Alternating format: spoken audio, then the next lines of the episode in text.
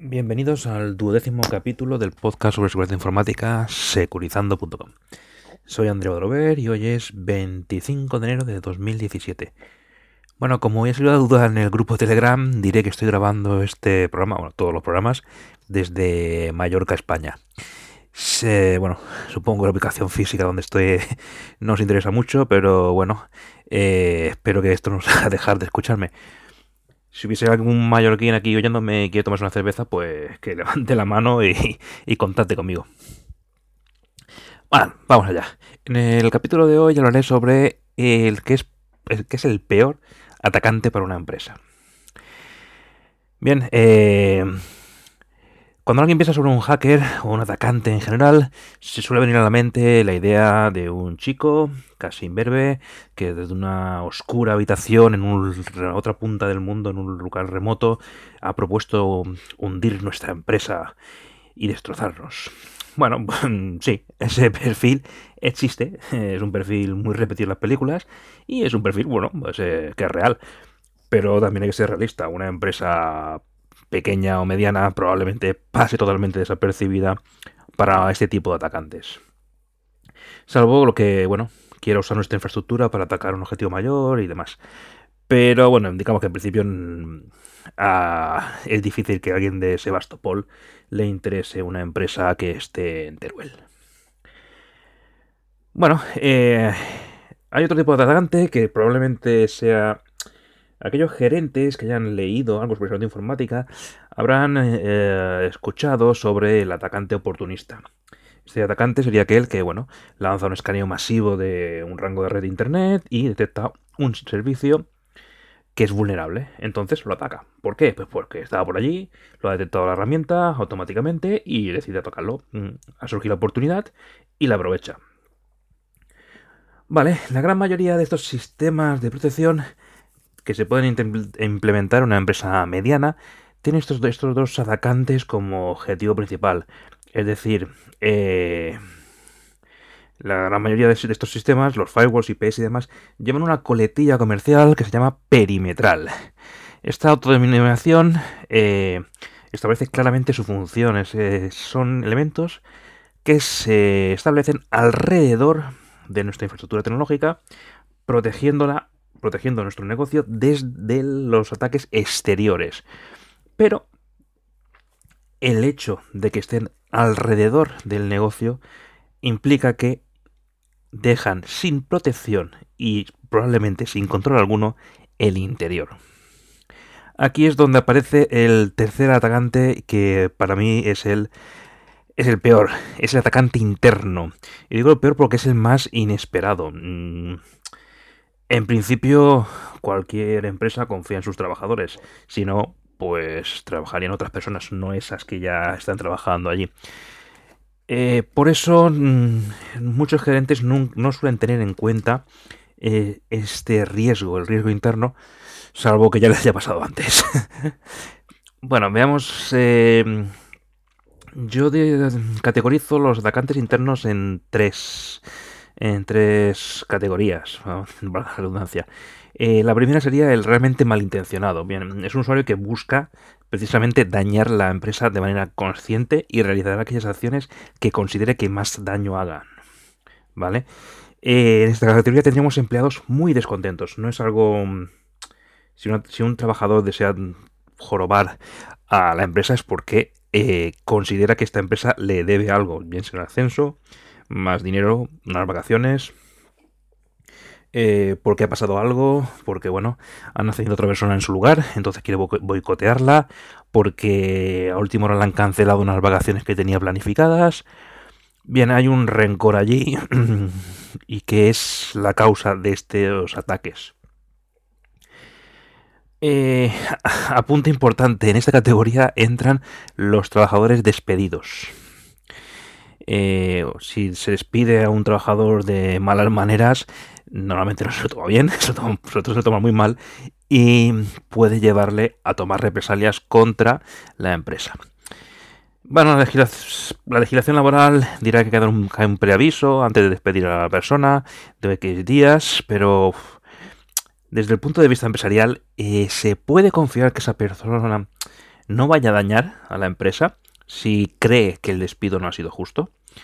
Eh, podemos confiar que no se dedique a borrar archivos, a enviar información confidencial de nuestra empresa a, la competencia, o simplemente decida infectar con todos nuestros ordenadores con un virus y jorobarnos lo mayor, lo máximo, aplicar ransomware, jorobar lo máximo posible.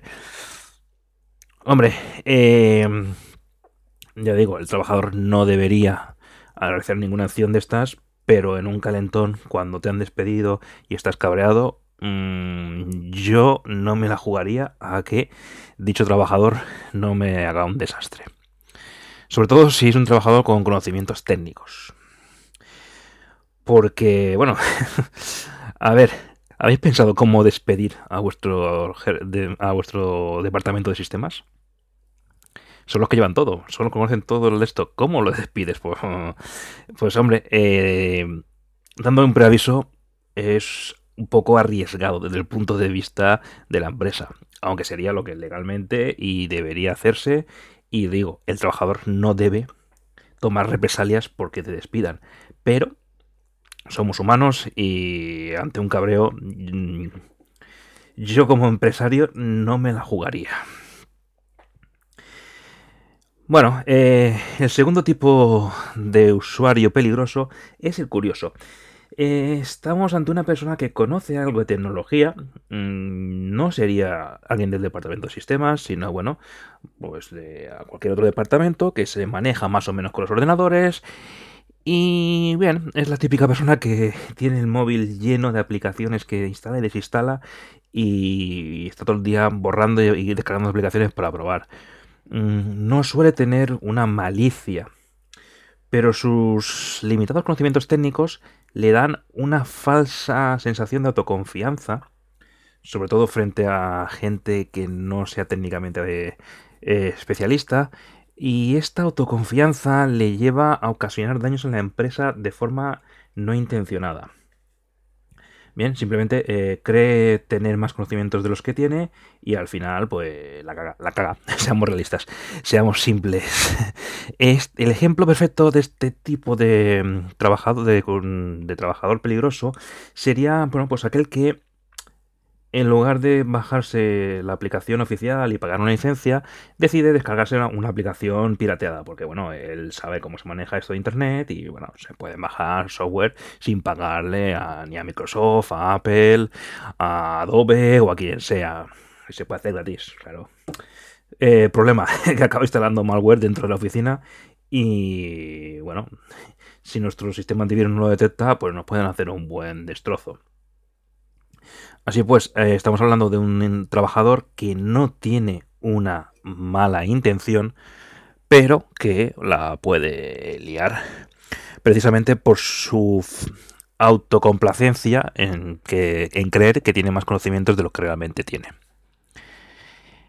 Y el tercer grupo yo lo denomino los despistados. Eh, son peligrosos porque simplemente no saben el alcance de sus acciones, no son conscientes de su capacidad de hacer daño y por lo tanto no toman ninguna precaución porque ellos no ven riesgo alguno. Este ejemplo, bueno, el ejemplo perfecto sería, ahora que está tan de moda, el usuario que pica en, una, en un phishing y acaba instalando ransomware en la empresa y cifrando toda la información de todos los directorios. Bien, eh, son usuarios que en principio no tienen eh, ninguna mala intención, ni siquiera saben probablemente lo que estén haciendo.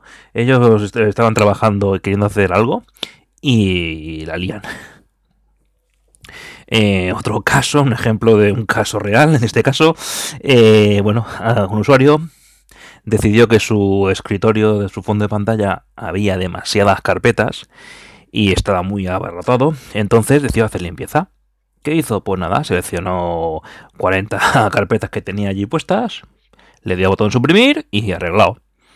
Nada, eh, solo con el pequeño detalle que esas carpetas eran directorios compartidos del servidor. Y por algún motivo ese usuario tenía permisos para borrarlos. Así pues, eh, son usuarios que simplemente no son conscientes de lo que están haciendo, de las implicaciones de su trabajo eh, a nivel técnico y por lo tanto pueden ser peligrosos precisamente por eso, porque no saben que lo son. Bueno, estas serían las tres categorías que uso yo para diferenciar a los, a los mm, atacantes internos. Obviamente eh, hay que la solución al, sistema despistado es dar mayor formación a los usuarios. Es complicado a veces, sobre todo con trabajadores que no son técnicos de por sí, pero que usan la tecnología. Ah, a los curiosos lo mejor es explicarles, mm, oye, los experimentos con gaseosa y en tu casa, no en, no en la oficina. Si quieres bajarte algo que sea ilegal, con un crack y demás, hazlo en tu casa, no lo hagas en la oficina. Y bueno, los usuarios malintencionados realmente son los más peligrosos y más complicados de proteger. Porque estos sí que tienen intención y buscarán la forma de dañar, aunque tengan que saltarse alguna protección. Así, bueno, pues nada, tener en cuenta que al igual que hacemos con los atacantes externos, hay que establecer controles y protecciones para nuestros compañeros de la oficina.